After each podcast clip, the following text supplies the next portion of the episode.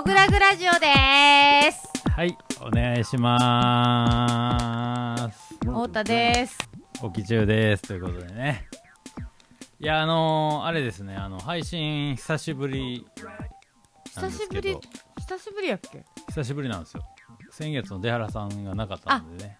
確かにえっとね、久しぶりの配信にして、久しぶりの、まあ、ベロベロ配信。ベロベロ配信。と言っていいんじゃないでしょうかね、今日は。ベロベロ配信していきいや、ましょう。本当にね、やっぱり、あのー平成生まれ最高ってことで。うん。あね。いいですね。うん。今日の9月のアーティストインタビューゲストは平成2年生まれなんですけれども、はい。まあ、早生まれなんでもう元年のあの頃。あの頃生まれた。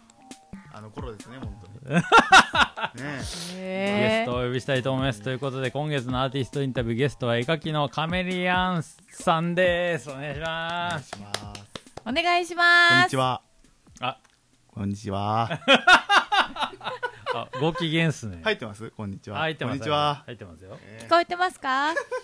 ということでねカメちゃん。ーはい。もモグラグラジオ4年ぶり。う4年ぶり。四年ぶりですね。ありがとうございます。いやこちらこそ本当にありがとうございます。本当にいねやー今ねちょっと待ってたよまず状状況の説明をしますとですね。はいそうですね。うん。もうやっぱりあのーモグラグは一応アートギャラリーなんですけど、はい。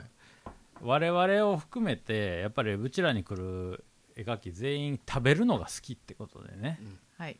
あのーモグラグギャラリーから徒歩2分うん。のところにタクナポというあのとんでもないうまいピザを焼く本当にねとんでもない男が店を構えてまして、うん。ファカロピザギャラリーって言うんですけど、うん。そこにあのまあこのタクナポは自体はもうほんま4年前のカメリアンのうちでの個展の時からもうカメちゃんはもう食べに行ってて俺らと。うん。ピザ自体はね。うん本当にね。ただまあまあ紆余曲折あって今の店に至る過程の中でまあカメリアン的にはもう丸4年あ食べてなかったうん。ピザを。今日ね。今日楽しんでね。いや本当最高でしたね。本当にね。そう最高でしたね。もうワインもポンポン開きねポンポン開けて。なんね結構開けましたよね。4本ぐらいですか、うん。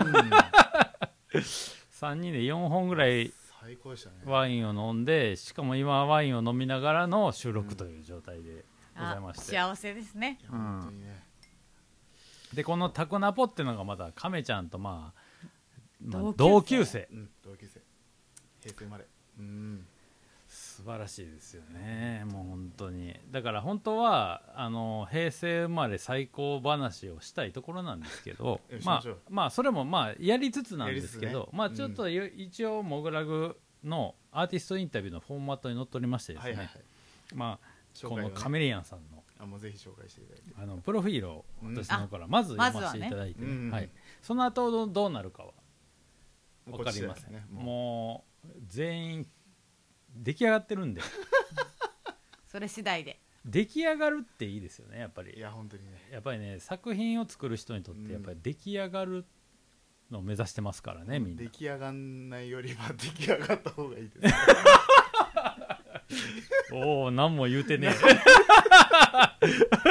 なんいいね。ナイス脳内容いいですね。いやとりあえず読ませていたはいだきます、お願いします。カメリアン。うん。グラフィックアーティストとして国内外で活動。うん。タトゥーアートやアニメーション。漫画などから影響を受ける。シルクスクリーンを主な技法として用いよく知られたグーワや大衆文化をモチーフに欧米アニメを彷彿とさせるような強い輪郭線と色彩で盗作的な世界観を作り上げる。うん。近年は国内のみならずスイスにて個展アメリカやオランダ香港でのグループ展など海外でも積極的に活動している。ということでございまして、しますよ。あのシルクスクリーンを主な技法として用いよううん。は4年前のプロフィールにはなかった。なかったですよね。確かに確かに。で新たな。うん。その実際その亀ちゃん自体は4年前のインタビューの段階でもともとデジタルでうん。やってました。絵を描く人、うん。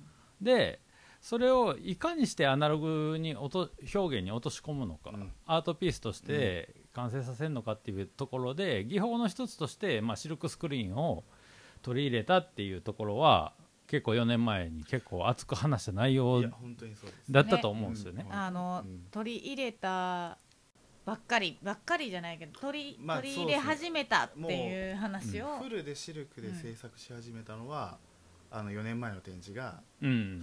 おそらく初めてだったんじゃないですかね、って、そう。ね、言ってましたね。うん、まあ4年前も話したと思うんですけど俺らと亀ちゃんの出会いはあのそれより遡ること2年前にうん。うちでやったゴアデッキ。和デッキ。うん。の中で知り合ったわけなんやけど当時はスケボーに、まあ、デジタルのプリントを施した作品で、プリントに上からシルクでうん。ラメを定着させる、ああそうやそうそうだやラメはそうやいうプリントプラスアルファみたいなシルクは、はいはいはいはい。その時は結構やっててでも、うん。フルでシルクでやり始めた時の展示が、モグラグのあのうん。2019年のやつが初めてだったので、まあだからそれがだからこう4年経って、はい。その表現自体がまあ途中から特にそのアクリル板にするっていうことで、そのよりこうデジタルにおけるレイヤー構造みたいなものをアナログに落とし込むっていうのがもう結構極まってきた表現が今モグラグギャラリーの今回の「ラビットホール」にうん、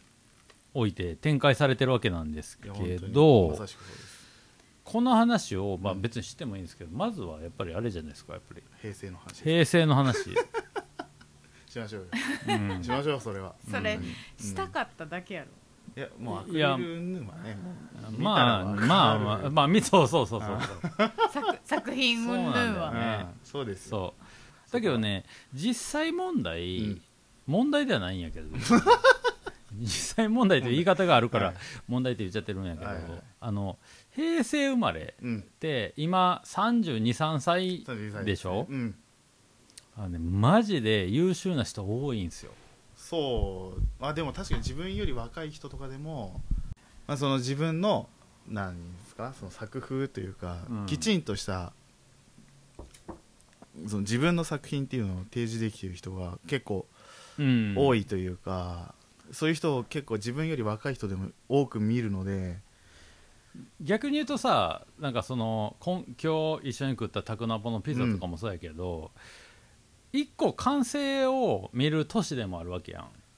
そうですね。そのうん。カメカメリアン的にも今一応今回うちのギャラリー展開ししてくれてる表現っていうのはもちろんそこからの発展性は今後いろんな可能性はありあれど、うん。まあ20代の時にやろうと思ったことの完成をちょっと一個見るような時期でもあると思うんですよ。でも本当にそうです。まさにそのアクリル板の作品の話になっちゃうんですけどごめんなさいね、うんうんうんアクリル板の作品っていうのはそれこそモグラグで個展終わった直後ぐらいに着想としてはあって、はいはいはい。そこから試験的に小さい作品始めたりとかして、うんうんうん。で海外のグループ展とかで出したりとかしてあ結構これはいける感じだなって思ったところから、うんうんそこを結構大きい作品に起こしていったりとか、うん。そういう変遷を経てっていう感じだったので、うん。本当に4年前のモグラグの展示がうん。こうそのまま点がこう線になるみたいな感じでずっとこう一つなぎできてる感じなんですよ、本当にだから明確にその4年前の展示がどういう展示だったかとかどういうものを作ったかっていうのをうんうんうん。明確に覚えてるしそこからどういう、なんていうんですかその変化を経て今回の展示になってるかっていうのを明確にこう覚えてるので、うん。まあ、だからそのこうどっかでどっかのタイミング20代でうん。やりたいことが明確になって、うん。その方向で一個いろんなトライアンドエラーを経た結果これちゃうかなみたいなのが一個形になって現れた。そうですね。その集大成みたいなところあります、うん。今回の展示がこれからどうなっていくかは自分もちょっとまだわからないところありますけど、うんうんうん。今できることの最大限は完全に突っ込めたんじゃないかなっていう。だあるある意味だからその本当にそのまあ今日一緒に食べたタコナポのピザもそうかもしんないけど、そのやっぱりそういう感じを持てる人のほとんどはそのジャンルに限らずやっぱりその自己満足ではないところでやってる感じがあるんですよ。その要するにその自分の作品に対して受けた評価を踏まえた上でうん。どういうふうに作っていくんかみたいなところにたどり着いてる人だっていう感じもしてて、あそうかもしれないですね。うん、でそれ自体結構大事なことなんで、まあ、もちろん別に単にさ作品を表現するだけやったら別に関係ないかもしれないけど、うん。うんでもやっぱりそのそれで食っていくとかね、うん。それでサバイブしていくっていうところの人らとしか、まあ、僕らはこうコミュニケーション取れないんで、うん実際的に。そこで言うとやっぱ信頼できるっていう言い方もおこがましいかもしれないけどその表現者としてその軸が見つかってる人っていうのはやっぱりこうそのぐらいの年代でやっぱりこうなんとなくいろんなものを掴んでんのかなって気はしてんねんけど。そうですね。なんかこう関わるなんか大人の人の数が結構増えるってはいはいはいいうのはあってはいはいはいそれこそ今ソフビとかも作らせてもらってるんですけど、うん。今今回の展示から作ってるソフビっていうのはもう完全に自分の資金で一から全部作ってるはいはいはいものなんですよ、だから前あの出してるやつとかっていうのは会社さんからこう協力いただいた中で作ってるものとかもやっぱりあったりするので、それを全部一からってなると結構な、ね、金額になったりするんですけど、うんこれをだからやっぱボーンって振り込んだ時は、めっちゃサバイブしてるなっていう。めっちゃサバイバーだなっていう。俺サバイバーめだな。ちゃくちゃサバイブしてるっていううん。なんか自覚はありましたね。やっぱなんかめ血走るものがありましたね、本当に。俺俺が考えたものをそう俺で作ってるんだっていう。で結局自分の、まあ、才覚っていうか、うん。感覚というかうん才能みたいなものに、これぐらいの金額投資するのってめちゃくちゃ怖いことだと思うんですよ結局では何にもならなかったらまあ向こう側もねそうってことね。だし、ん。なんかマイナスになるし、えまあこれはなんとか、ね、頑張って今後もいろんなうん。バリエーションであったりとかいろいろ出していって、みんなで幸せに関わってくれたみんなで幸せになりたいなっていう、本当にそういうその思いでやってますよ本当に、ん。まあとにかく我々はだからその作家のストーリーにやっぱりこう寄り添っていける場所でありたいなというのもあって、特うにん。亀ちゃんの場合はやっぱ4年、いやそれで言うと本当あんまり良くないかもしれないですけど前回の展示が自分的にはあんまり良くなかったんですよ、上があうちりとか。うちのやつ？はいはい制作としてはとても頑張ったし、はいはいはい。いいものができたという自負もあったんですけどやっぱ周知が自分のん知名度であったりとかいろいろ足りない部分もあって、うんうんあまり良くなかったなっていうのが実感としてあったんですね、うんうん。それでもう一回やらやりなよやろうよみたいな言ってくれるっていうのは本当にねわ渡りに船というかうんうん棚からぼたもちみたいな。ことで本当にありがたいな。と慣用句下手や いや今恐る恐る喋ってた多分合ってないんだろうなと思いながら喋ってて。な渡りに船ギリ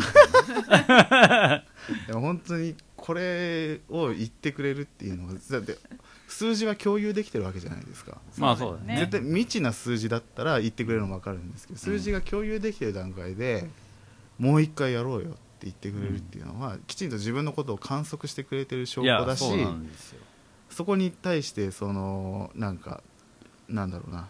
こういいと思ってくれているからこそだと思うんですよ、うんうんうんこれほど嬉しいことはないですよね、うん。本当に。それで言うとだからこうん。の4年の変化っていうのはやっぱりなんていうかある意味ちょっと逆説的になるかもしれないけど、あのギャラリーに頼らない形でカメリアンっていう人が自分自身の力ですごい掴んできたものが大きかったんやろうなっていう感じがしてそうですね。それで言うと本当に今までその2019年の時の展示とかは工房にシルクスクリーンの工房に通って制作してたんですけど、うん。コロナ禍で2020年になってから工房がクローズしちゃったんですよ、はいはいはなので制作がシルクスクリーンでの制作ができなくなった時期があって、はいはい。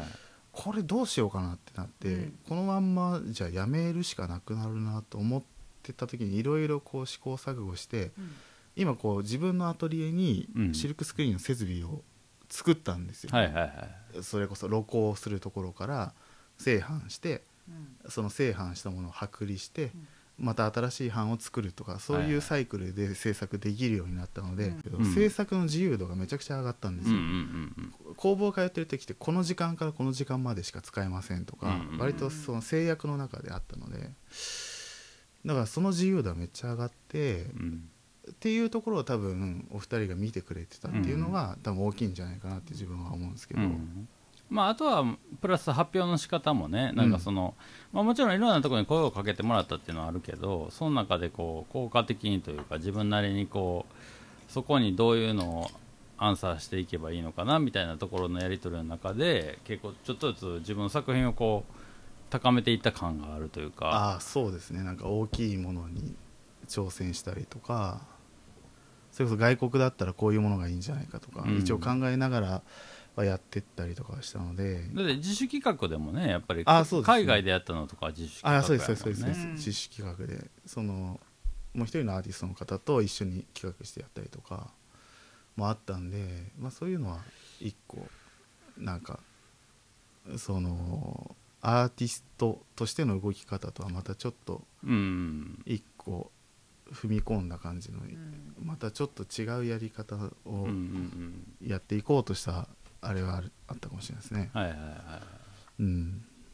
それとかって例えばそのその状況の中でなんかできそうやから状況的にできそうやからやったのかやりたいからやったのかっていう感じで言うとなんか自分の作ってるものに近しいジャンルのものってうん。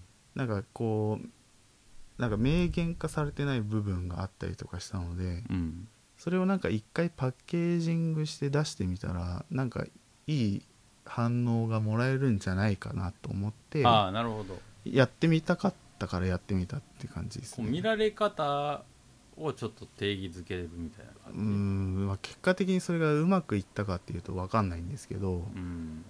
なんかそういうことを一回こう自分の成果として作品以外の成果でやってみたかったみたいなのはああなるほどね。あるかもしれないですね。うん、ああなるほどな。プロデュース的な。そうですね。ただでも別にプロデュースしたいっていうなんかこう熱が熱が高いわけではないもんの、だから自分の好きなジャンルの作品とかアーティストううん。を集めてやった時に自分一人でやる熱量よりももっと高い熱のものが出せるんじゃないかな、あの空間として。はいはい。でやってみたって感じですかね、ううんん、ただなんだろうこれってやっぱ継続していかないといけないものだと思うんですよ、はい。一はい回とかで終わっちゃうと思い出作りで終わっちゃうので、うんはい。はいだからやっていくんだとしたら今後もやっていかないといけないし、っうんうんうんてなると今の動き方としては結局コロナ禍とかもあったりとかしてうん。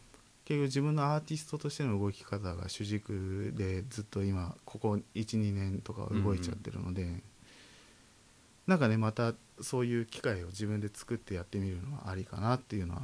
まあ、確かにな。なんかコロナってその個々でやってた人たちが、気が合う人らとか共闘できる人たちとこうダマになって何かこうやるみたいな流れに対してすげえ冷や水びぶっかけられたとこはあるような気がするそうでね。なんかこうなんかうんまあ、別にそのもともと友達だったとかじゃなくて普通にアーティストとしてのつながりはあったとしても、やっぱ密に連絡取ったり会ったりとかがうん。しづらくなるっていうのは結局そっちにとってマイナスになるところがあって、うんうんうん。あんまり動きやすい状況ではなくなったのと、うんうんうん。やっぱやるんだったら舞台としてね自分が用意するんだったら考えられるいい場所でやりたいっていうのはあるんでまあうん。そんな中でもやっぱ来月から2人展とかやったりするんですけど、はいはい。そういうのはなんかその延長線上だったりとかもするのかなっていうのは自分では思いながらやったりしてます、まあ、徐々にねその環境とか状況がちょっとずつ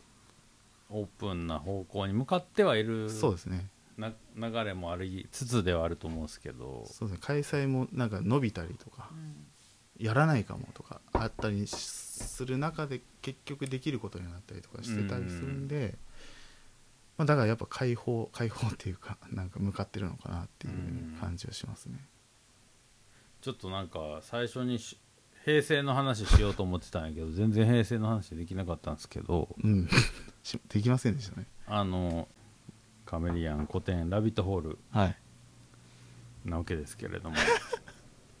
どうですか？今回の展示の準備にあ。考えたこととかあれば。確かに「ラビットホール」ってなんで「ラビットホール」なんですか？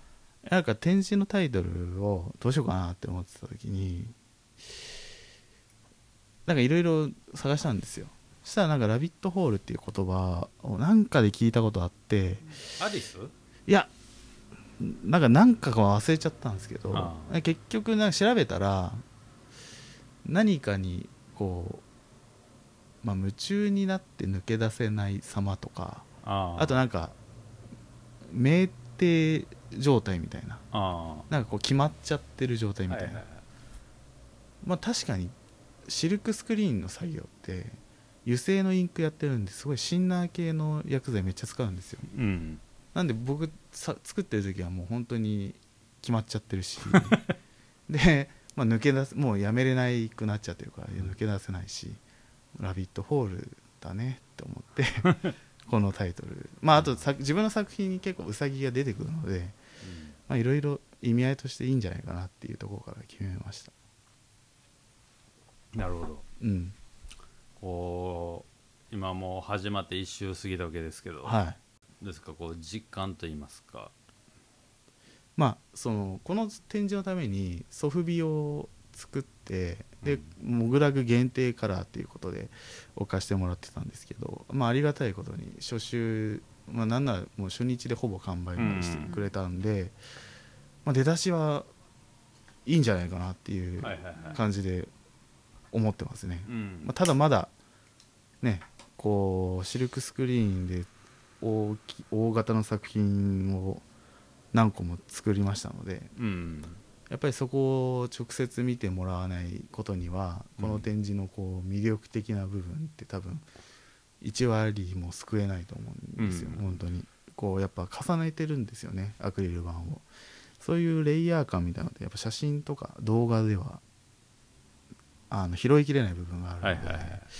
そこはやっぱ見てほしいなっていうのはありますね、本当に。いや俺今回なんかその4年前の亀ちゃんの展示とまあこの今回を比べるというかこのこの変化を感じるときにやっぱりそのアクリル板にシルクスクリーンでするしかも自分で吸っているっていう、はい、削りで。そう。でそこにラメを入れたりとか、やっぱりそのどんどんこうアナログ的な要素をすごい増していってる中で、その俺が結構今回気づいた部分っていうのはそのあのまあシルクスクリーンっていうあのメディア自体はあの複製印刷の技術なんでね。本来はそのまあ本亀ちゃん自体もお客さんに言ってるけどその何枚か吸って成立するような技術をあえて1枚にそうですね。してる。大量生産のための技術なので、だけどその版が増えれば増えるほどうん。リスクが上がるわけですよ、この作業っていういやのは本当にそうなんですよ。そう。だから要するに3における完成度をどこまでの状態に持っていくかっていうところで言うと例えばかすれがあったり汚れが出たりとかズレが出たりとかする部分っていうところがそのアナログならではのあのテクスチャーやなと俺は思ってて。そうです。やっぱりそのデジタルのプリントってやっぱつるっとし綺麗になるんですけど、やっぱそこに自分は絵画的な魅力をあまり感じれなかったんですよ、うんうん。現にそのデジタル印刷で販売してた時期もあったんですけど、やっぱりそこにテクスチャーであったりマテリアルがあった方がやっぱ自分は絵画としてそっちの方が好きだなと思ったので、ただデジタルの質感線のなんでしょう線がちょっと向きっぽいんですかねそのデジタルで作ると、うん。特に僕はイラストレーターっていう線、うん。あのツールでやってるので、うん。厳密に言うとあれ書いてなくてあのパスなんでパスこう点と点をこうつなげていく作業なんですよ。あの主線自体のアウトラインを引いてるからね。そうなんですよ。だから書いてなくて結構作ってるっていう言い方を僕はしてるんですけど、その作ってる線はやっぱり残したかったんですよね。そこをずっとやってきてたので、そこを消失させて一からアナログで絵を描くは今までこうやってきたことを一旦棒に振らなきゃいけないなと思って、僕はそこを生かしたかったのででやっぱそのサブカルチャーも好きなんですけどやっぱアンディ・ウォーホルとかの,、あの作品とかも好きなのでやっぱそこの文脈も拾っていきたいなとか思いつつ、シルクスクリーンいいんじゃないかなっていうのを友達になんかシルクスクリーンやってみたらとか言われてうん。やるようになったみたいなところがあってね。ただ綺麗すぎるのはやっぱり僕は良くない。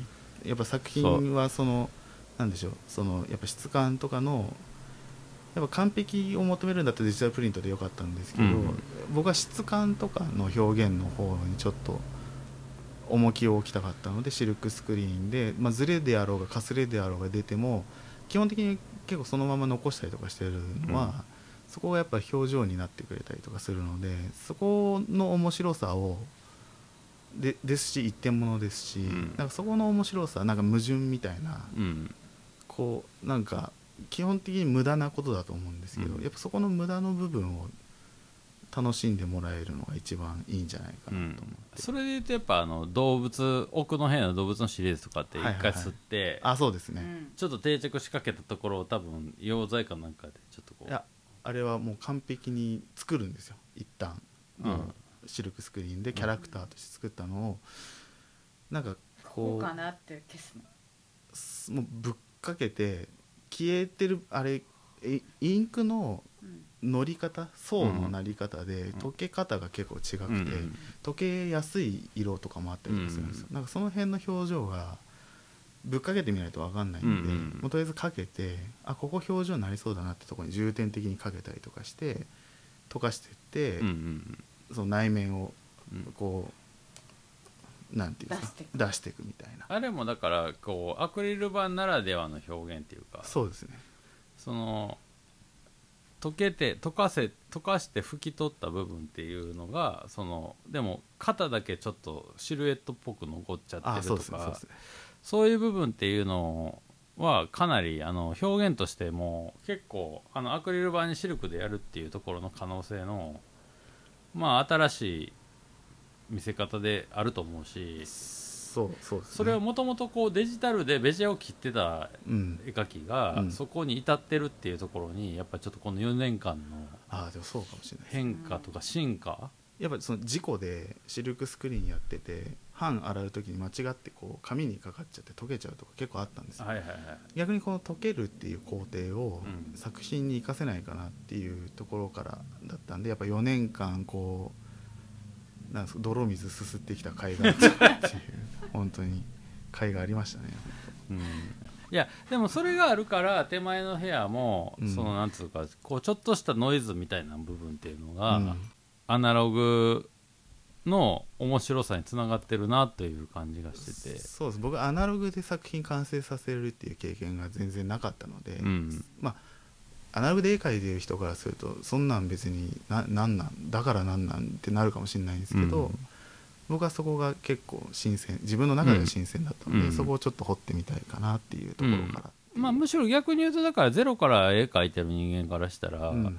ああいう実験は逆にできないというかあの思いつきもしないようなことが巻き起こってるところもあって、うんうんうん。やっぱそういう部分っていうのはやっぱりその絵画の自由度っていう意味ではこっちも新鮮になんかえ動いてんあの刺激もあったし、うん。やっぱりそういう意味ではあの4年前より明らかに絵画的な強度が増してるんじゃないかなとそう思いましたね。そうですね。なんかその絵画的な強度を増したかったがゆえの多分進,、まあ、進化というか、うん。進歩の仕方だとはうん。自分でも思いますね、うん。そこは。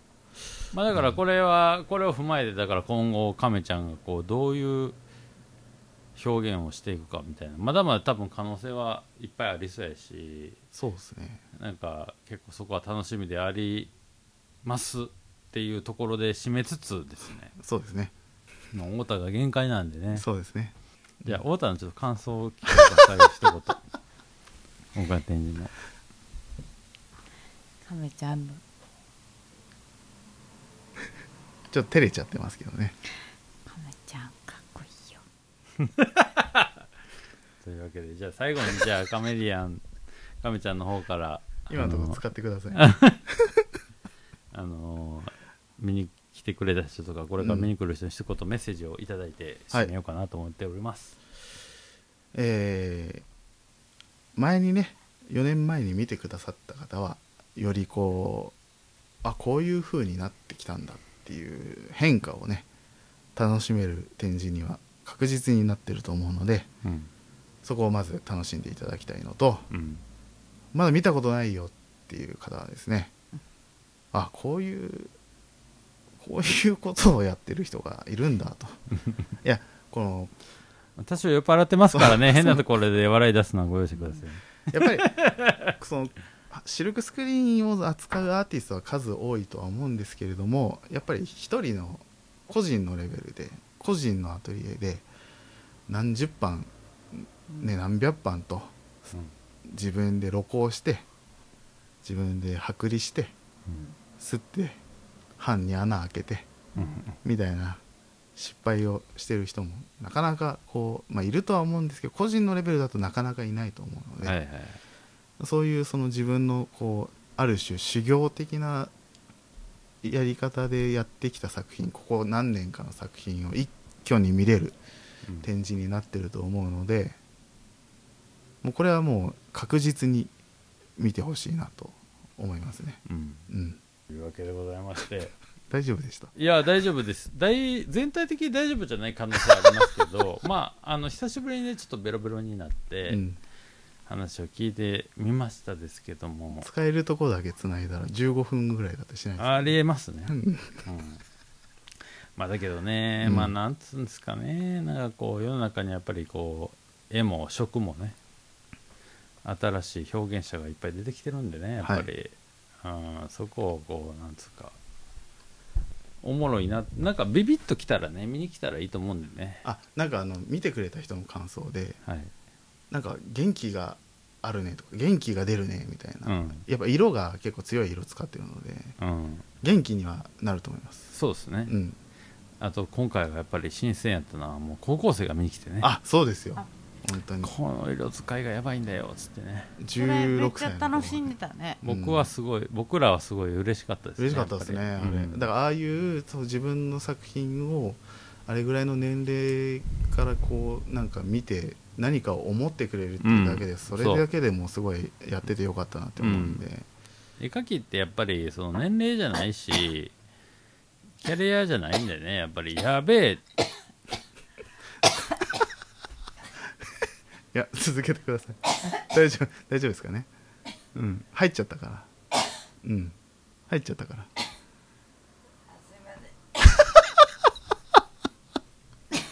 やっぱやべえ表現はそう。誰かには刺さるんでね。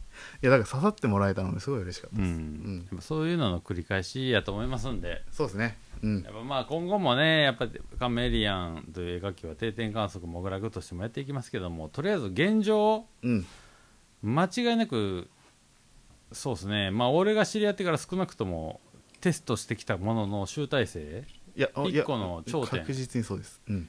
が見れる機会となっておりますので、うんぜひ見に来てください。お願いします。というわけでございまして今月のアーティストインタビューゲストは、絵描きのカメリアンさんでした。ありがとうございました。ありがとうございました。はいエンディングです。はいというわけでございまして今日のインタビューをし取っていただきました。亀ちゃんのインフォメーションをお父さんの方からよろしくお願いします。カメリアン solo exhibition rabbit hole。10月2日日曜日まで開催です、はい。営業時間は13時から20時までよろしくお願いします。はいというわけでございまして月曜日が休労日となっておりますのでお間違いなくって感じなんですけどあのー今週2週目からっていうかもうすでにこれを配信する頃には始まってると思うんですけど、はい。あのーガチャガチャとかもありますんでね。そうですね。ちょっとあのお土産にどうでしょうかっていうところとやっぱりあのちょっと本編でも言いましたけどあの高校生の人が見てく見に来てくれたんですけどその子に僕らが言った言葉があってはい。あの SNS で画像で作品の表面はなんぼでも見れると。うん。で特に亀ちゃんなんかはその主線が太いしもともとデジタルっていうのもあって、純粋に絵柄だけうん。だったらデジタルでも見れるかもしんないけどそのそのデジタルで描いてたカメリアンって人がアナログに落とし込むってなった時に、うんそのアナログで落とし込む必要性っていうのはやっぱり生で見た時の感動をどこまで盛り込めるかっていうことへのチャレンジなわけですよ。うんそういう意味で例えばレイヤー構造も結構カメちゃんのアクリル板って1.5から2ミリぐらいあるんでその、それの表に吸ってたり裏に吸ってたりするんですよね、うん。だからそれあの例えばこう絵を左右に首を振った時にあのちょっと違う風に見えたりとか。あとかあのだって奥側のレイヤーのところにすられてるみ見てはいけない図像がこう すられすられてたりとか。あとはかまあシンプルにラメを使ったりやっぱ蛍光色を使ったりっていうのはやっぱ発色のレベルでやっぱりそのこうピースで生でギャラリーに足を運んでみないと得られない情報っていうのを込めてあるんですよ。でこれはやっぱりその数年前の有香君の鉛筆画でも思ったんですけどやっぱり今のその SNS が普通になった時代の絵描きにとってはその生で見ないと見た価値がないような作品作りっていうのはもうデフォルトになってるんじゃないかなと。でそこにそのどうやってその生で見た感動を与えるかっていうところは技術的な意味でいろんなアイデアが出てる時代なのかなという意味でそのやっぱり海外表現っていうのも新たなフェーズに入ってるんじゃないかっていう気もしますのでそういう意味でもこのカメリアン古典はちょっともう必見の価値があるんじゃないかなと思っておりますのでちょっと気になった方はちょっとうまく喋れたか分かんないですけどね今回の場合は特に。俺たち酔っ払ってるんでね。まあこんな歌話でもちょっと興味あるぞという人はぜひ見に来てください。よろしくお願いします。というわけでございまして「モグラグラジオボリューム428でしたありがとうございました。